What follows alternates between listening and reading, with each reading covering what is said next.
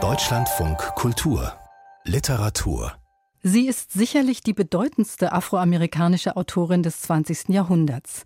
Ihre insgesamt elf Romane wie Menschenkind, Tearbaby, Jazz oder Solomons Lied über das schwarze Amerika brachten ihr Weltruhm ein und Ehrungen wie den Pulitzer Prize oder vor 30 Jahren auch den Literaturnobelpreis. Toni Morrison steht im Mittelpunkt dieser halben Stunde. Meine Gesprächspartnerinnen sind Anne Adams, emeritierte Professorin für Afrikaner Studies an der renommierten Cornell University im US-Bundesstaat New York und die Übersetzerin Tanja Handels, die literarische Texte aus dem Englischen ins Deutsche übersetzt, inzwischen auch Toni Morrison.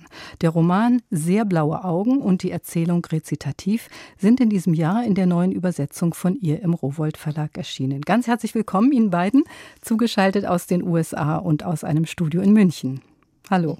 Danke. Hallo. Anne Adams Fachgebiet ist die Literatur afrikanischer Autorinnen sowie speziell die Literatur und Kultur afrodeutscher Autorinnen, weshalb sie sehr gut Deutsch spricht. Sie hat beispielsweise Gedichte der ghanaisch-deutschen Dichterin Mai Ayim übersetzt und sie hat sich unter anderem mit der Rezeption von Toni Morrisons Werk in Deutschland befasst. Frau Adams, würden Sie sagen, dass mit diesen neuen Übersetzungen, die der Rowold Verlag jetzt begonnen hat, auch eine Art Wiederentdeckung begonnen hat? Ja, das kann man wohl sagen. Und besonders jetzt im Jahr des 30. Jubiläums ihres Nobelpreises ist das sehr angebracht, finde ich. Außerdem kann man sagen, dass die deutsche Leserschaft, überhaupt die europäische Leserschaft, jetzt viel vertrauter ist mit Sachen USA. Also die Leserschaft kann die Bücher anders annehmen als zur Zeit der ersten Erscheinung. Morrison gilt ja als Sprachrohr der Afroamerikanerinnen, weil es in ihrem Werk um die schmerzlichen Erfahrungen von Rassismus und um die Nachwirkungen der Sklaverei geht. Hatte denn Frau Adams niemand bis dahin so wie Sie über die Lebensrealität schwarzer Menschen in den USA geschrieben? War das schon damals etwas Neuartiges? Überhaupt nicht. Nein, Toni Morrison sagt, es hat viele Vorfahren gegeben, die allerdings für und an eine weiße Leserschaft geschrieben hat.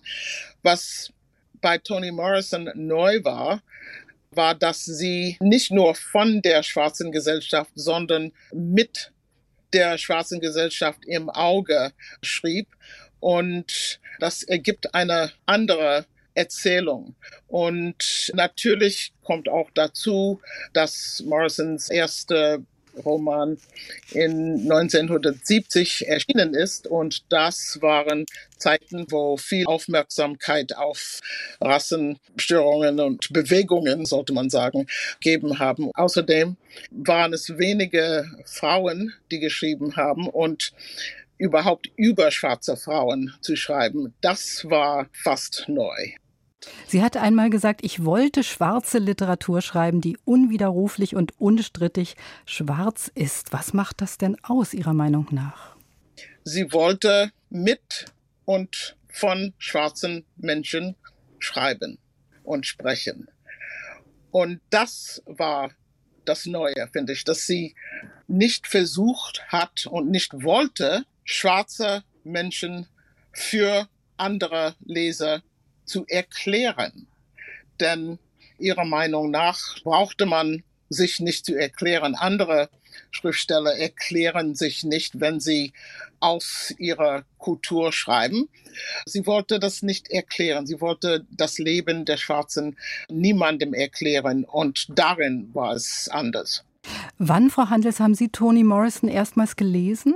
Ich habe Toni Morrison tatsächlich im Studium gelesen, seinerzeit erstmals. Ich habe zwar Anglistik studiert und nicht Amerikanistik, aber habe dann im Zuge einer generellen Leseneugier auf englischsprachige Literatur, habe ich auch Toni Morrison entdeckt für mich und gelesen. Und ja, war dann sehr beglückt und offen gestanden auch ein wenig eingeschüchtert erst, als diese Übersetzungsanfrage an mich herangetragen wurde vom Rowold Verlag. Bei der Amtseinführung von US-Präsident Joe Biden im Januar 2021 hatte Amanda Gorman das Gedicht The Hill We Climb vorgetragen. Und als es dann später darum ging, es zu übersetzen, da gab es auch in Deutschland eine Debatte darüber, ob weiße Übersetzerinnen das tun sollten oder eben besser nicht. Wie war das bei Ihnen, Frau Handels? Gab es eine solche Debatte darüber im Verlag? Immerhin geht es ja um das Werk einer Ikone der schwarzen Literatur. Ja, durchaus. Also eine Debatte in dem Sinne gab es nicht, aber ich habe mit meiner Lektorin natürlich thematisiert, dass ich eine weiße Übersetzerin bin und sie wollte aber gerne jemanden mit möglichst viel Erfahrung im Übersetzen sowohl amerikanischer als auch britischer Literatur. Und ja, hat dann gefunden, dass sie mir diese Aufgabe gerne anvertrauen möchte. Und ich habe dann nach längerem Überlegen zugesagt das Aber zu machen. Unter welchen Bedingungen? Ich wollte fragen, gibt es dann auch so etwas wie ein Sensitivity Reading, also schwarze Frauen, die das eventuell nachlesen und auch kommentieren? Genau, das gibt es. Das ist auch sehr, sehr wichtig, finde ich, oder finden wir alle. Zwei Kolleginnen, Mirjam Nüning und Marion Kraft, sind auch selber an dem Projekt beteiligt. Und die beiden stehen uns, sage ich jetzt einfach, also dem Lektorat und mir als Übersetzerin, jederzeit zur Verfügung mit Rat und Tat und Vorschlägen. Mhm. Frau Adams, wie sehen Sie das, wenn eine weiße, schwarze Literatur übersetzt? Ich würde nicht sagen, dass ein schwarzer Toni Morrisons oder Amanda Gormans Werke besetzen muss. Ich würde nur sagen, dass es jemand sein sollte, der die Kultur kennt, der versteht, was Toni Morrison bzw. Amanda Gorman meint und das übertragen kann. Ich habe einen Aufsatz von Ihnen gelesen, Frau Adams, über die Rezeption von Toni Morrison in Deutschland in den 1970er und 80er Jahren ganz besonders. Und da weisen Sie darauf hin, dass es eben besonders schwierig sei, Morrisons Sprache ins Deutsche zu übersetzen. Woran liegt das? Besonders vor einigen Jahrzehnten. Damals, glaube ich, hat man nicht richtig erkannt, dass es eine Substratum von Sprache unter schwarzen Amerikanern gibt.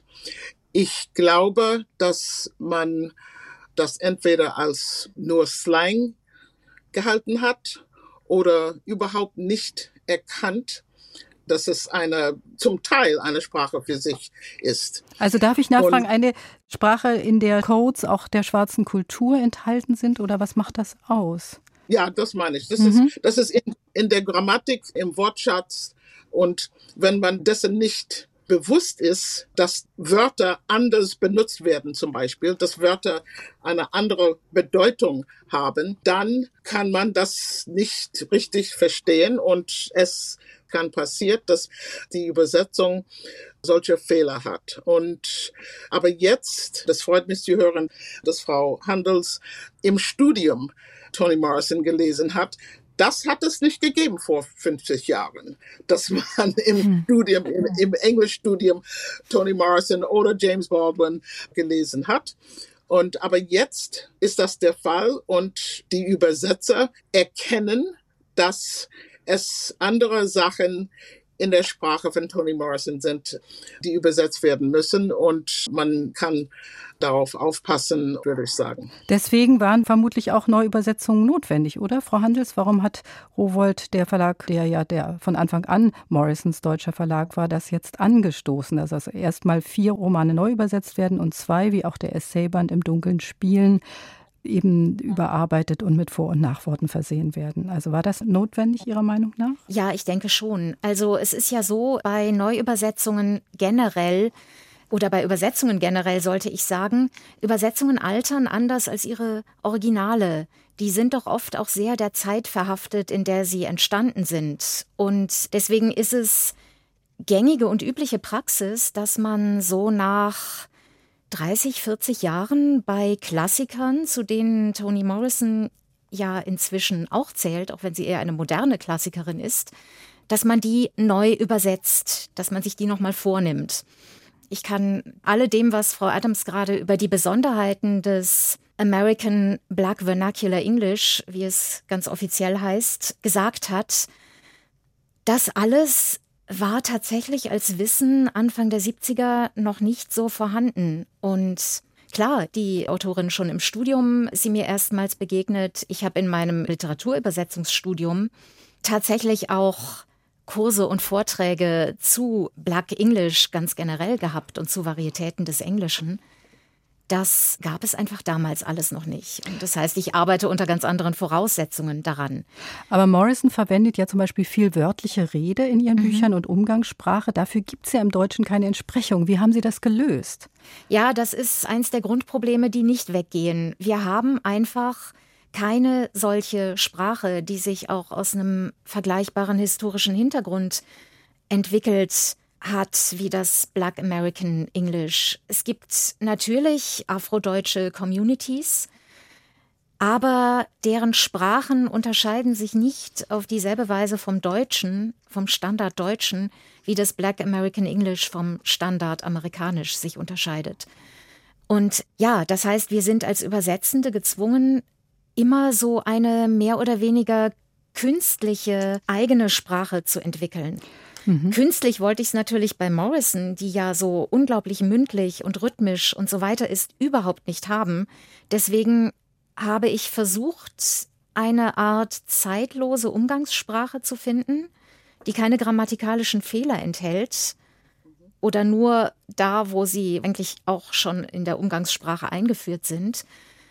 Und tatsächlich mehr auf das Vokabular und auf den sprachlichen Rhythmus, auf die Syntax zu setzen.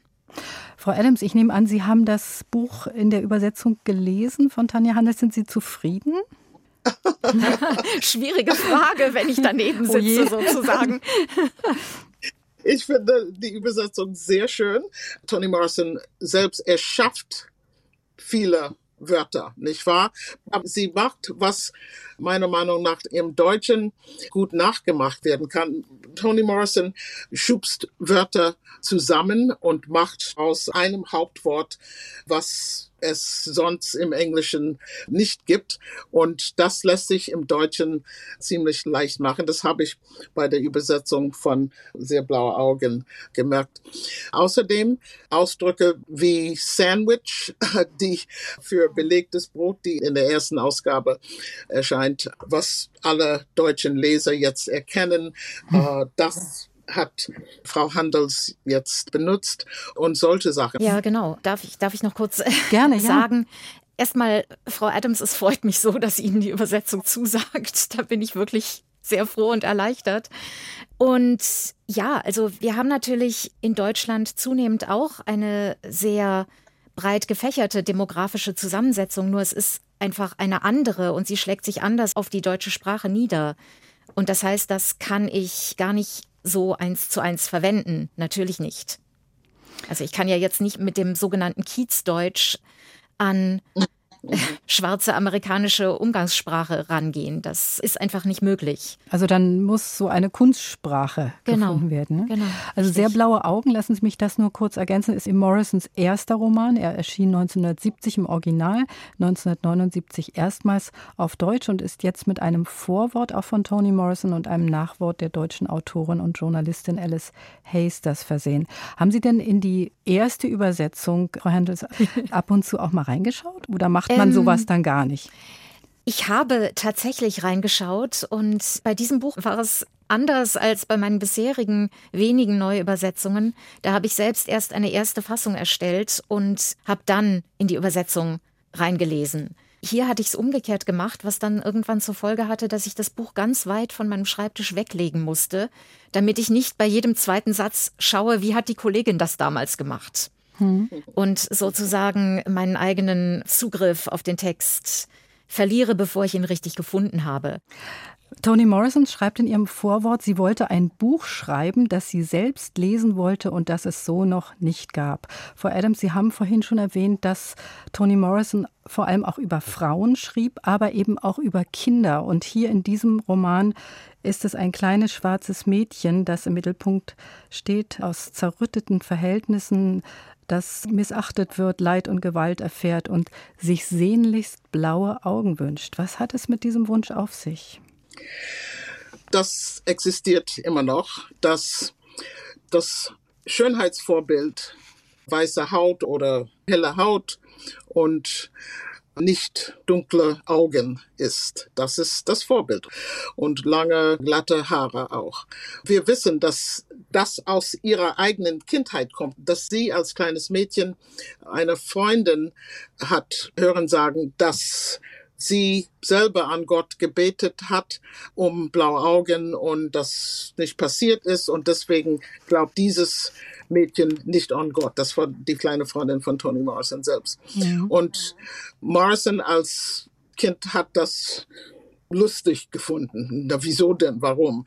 Diese Tatsache existiert immer noch und deswegen ist das Buch immer noch zeitlich, kann man sagen.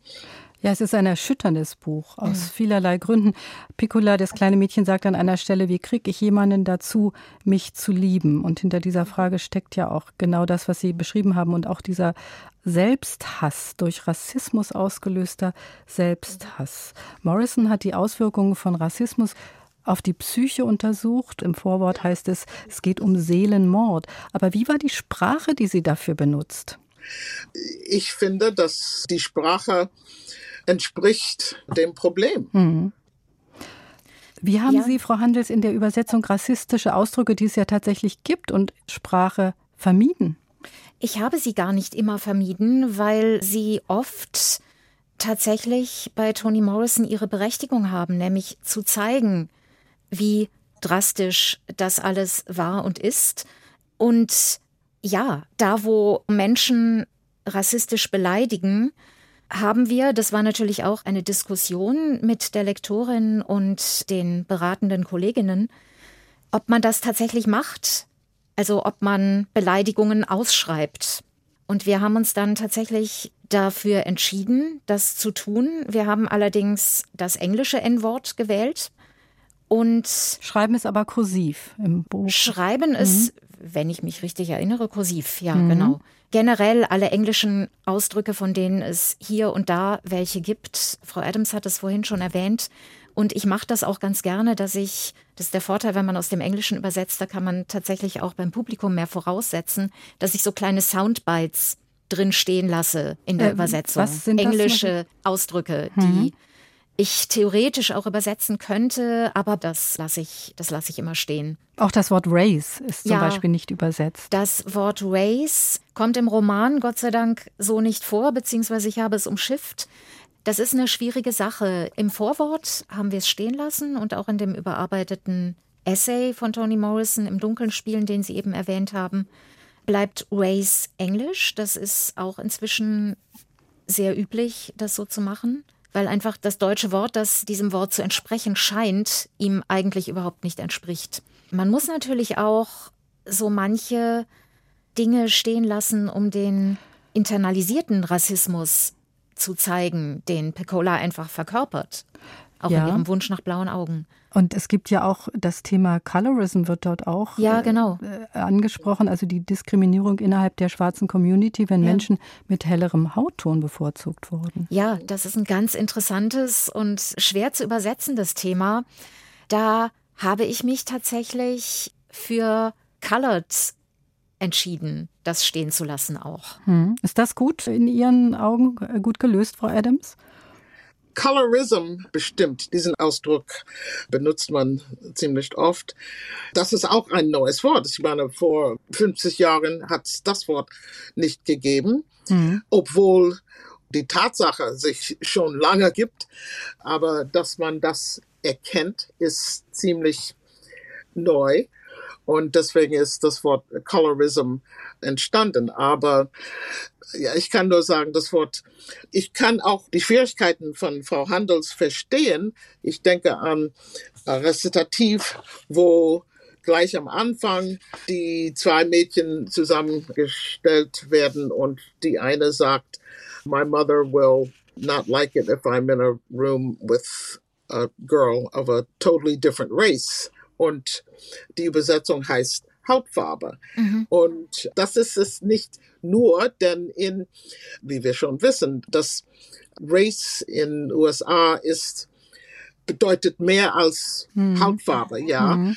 Und ich verstehe die, äh, die Schwierigkeiten von Frau Handelsen, aber sie hat das gut gemacht.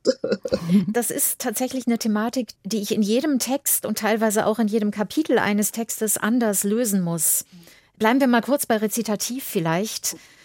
Da wollte ich nur noch kurz einhaken. Also Rezitativ ist Morrisons einzige Erzählung, die erstmals jetzt 40 Jahre nach Erscheinen ins Deutsche übersetzt worden ist von Ihnen, Frau Handels, mit einem Nachwort der britischen Autorin Sadie Smith. Genau, genau, so mhm. ist es. Und Rezitativ ist vielleicht auch eine Wiederentdeckung in den USA gewesen. Jedenfalls ist der kleine Band genau so, wie er jetzt auch auf Deutsch vorliegt, vergangenes Jahr in den USA erschienen. Vorher gab es Rezitativ gar nicht als einzelne Veröffentlichung. Das war in einer Anthologie mit drin.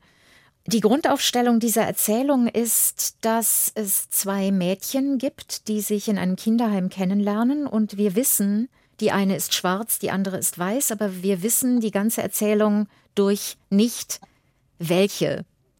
Und das sollen wir auch nicht. Das ist quasi die Versuchsanordnung dieser, dieser Erzählung. Und das Faszinierende und auch das Verstörende. Ist unglaublich, unglaublich faszinierend und verstörend. Und das hat mich in dem Fall dann auch zu der Übersetzung Hautfarbe für Race ganz am Anfang bewogen, weil ich mhm. erstens, also da konnte ich nicht mit Schwarz oder Weiß arbeiten, was ich sonst gerne tue in fiktiven, also in belletristischen Texten um das Wort Race zu vermeiden. Gerade auch in einem Text, der in den 40er Jahren spielt. Das wäre einfach ein wahnsinniger Bruch mit der literarischen Realität, wenn ich da das englische Wort verwenden würde. Und das war das eine. Also dieser Weg stand mir da nicht offen. Und gleichzeitig ist es ein kleines Mädchen, das da zu uns spricht. Die sind acht Jahre alt, als sie sich kennenlernen. Und die Ich-Erzählerin sagt das. Und mhm. ich glaube, die würde das so sagen auf Deutsch? Ich stelle es mir schwierig vor, denn sie wirbelt ja die entsprechenden Codes in der Sprache auch durcheinander, eben damit man nicht erkennen soll, wer wer ist. Und das zu übersetzen und eben auch eine Stimme jeweils, den richtigen Ton für die Figuren zu finden, das ist Ihnen gelungen, denke ich, Frau Handels. Ja, ja. haben Sie, Dankeschön, ja, ich hoffe es. Haben Sie das auch mit Studierenden gelesen, Frau Adams? Und wie waren die Reaktionen? Denn Lady Smith schreibt im Nachwort, dass sich viele immer unwohl fühlen damit und unbedingt wissen wollen, wer nun wer ist. Aber Toni Morrison verrät es uns nicht. Ja, das stimmt. Und Morrison hat gesagt, dass sie gerne dieses Phänomen von Race abmachen möchte, weil es das Lesen und das Schätzen des Werkes hindert. Wenn man gleich weiß, dass das eine weiße ist und mhm. das eine schwarze ist. Sie wollte gern, dass man dieses Verhältnis, diese Freundschaft zwischen den beiden Menschen, den beiden Mädchen und später Frauen, darauf wollte sie das Gewicht legen. Aber sie steckt es trotzdem hinein, dass die beiden von verschiedenen Hautfarben oder of different races sind. Also sie wollte, dass man weiß, dass es zwei verschiedene sind. Sonst hätte sie das überhaupt weglassen können. Frau Adams, ich wollte Sie noch nach dem Nobelpreis oder nach der Bedeutung des Nobelpreises fragen für Toni Morrison, den sie 1993, also vor 30 Jahren, als erste schwarze Autorin bekam. Die Begründung des Nobelpreiskomitees war damals in ihren Romanen, erwecke sie durch die Kraft ihrer Imagination und mittels ihrer Poesie einen essentiellen Aspekt der amerikanischen Realität zum Leben. Was resultierte aus diesem Preis oder was hat er bedeutet damals? Morrison selbst hat gesagt, dass für sie es bedeutet, dass jetzt ist das Feld der Literatur verbreitet. Das Feld der Weltliteratur ist verbreitet. Mhm. Äh, und das finde ich die wichtigste Bedeutung, wenn man von hoher Literatur spricht dass es nicht nur europäische oder weiße amerikanische Morrison machte 1955 ihren Master in American Literature an der Cornell University. Und Sie, Frau Adams, sind Mitbegründerin des Toni Morrisons Kollektivs an Cornell, das das Vermächtnis von Toni Morrison bewahrt. Morrison starb im August 2019. Wie halten Sie denn Ihr Andenken hoch?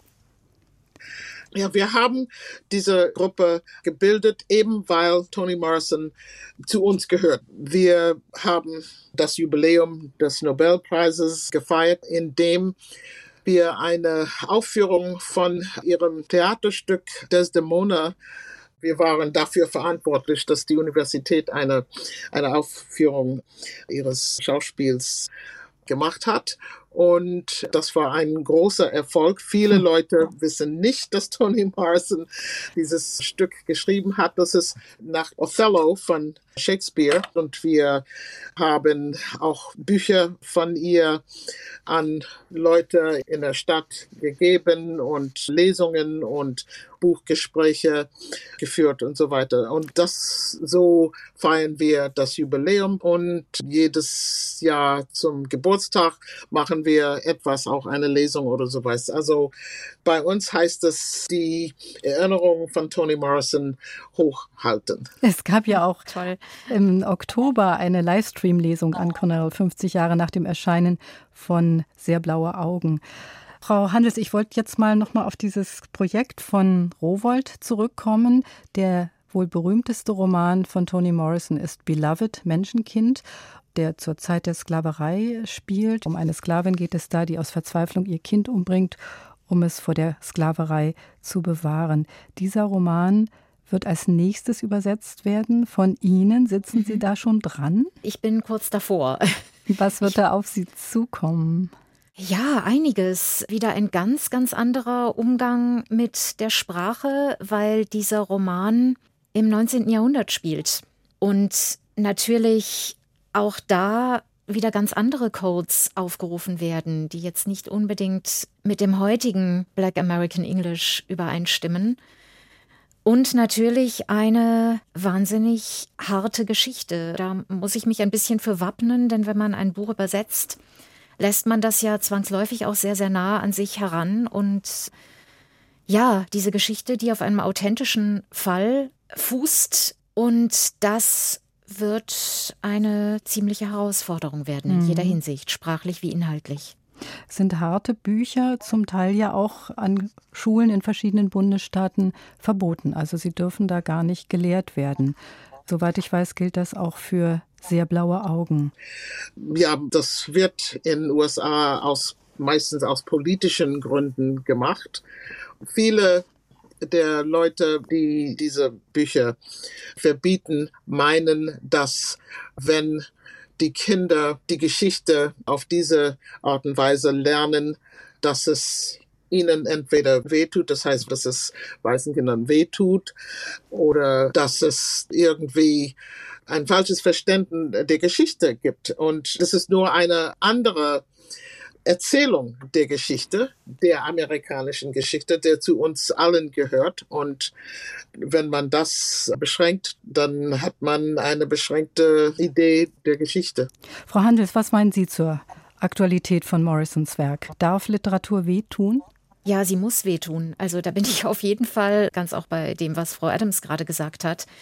Ich habe die Nobelvorlesung gerade noch mal gelesen und war verblüfft und erschüttert darüber, wie aktuell sie immer noch ist und gerade mhm. auch jetzt. Also einerseits die Dinge, die sie über Sprachverbote und Sprachbeschränkungen sagt und gleichzeitig aber auch, das endet ja damit, dass eine nachfolgende Generation Dinge einfordert von der vorherigen und sinngemäß sagt, wir stehen hier bis zu den Knien in dem Müll, den ihr uns hinterlassen habt. Und was sollen wir damit anfangen? Das meint sie einerseits bezogen auf die Sprache, aber ich glaube auch bezogen auf unsere ganze Kultur, auf unsere ganze Geschichte und Welt. Toni Morrison bekam vor 30 Jahren als erste schwarze Autorin den Literaturnobelpreis. Zwei ihrer Werke sind jetzt in neuer Übersetzung im Rowold Verlag erschienen. Der Roman Sehr blaue Augen und ihre Erzählung Rezitativ, übersetzt von Tanja Handels. Die Übersetzerin war zu diesem Gespräch zugeschaltet aus München und aus den USA war uns zugeschaltet Anne Adams, emeritierte Professorin für Afrikaner Studies an der Cornell University. Ganz herzlichen Dank Ihnen beiden. Und am Mikrofon verabschiedet sich Dorothea Westphal.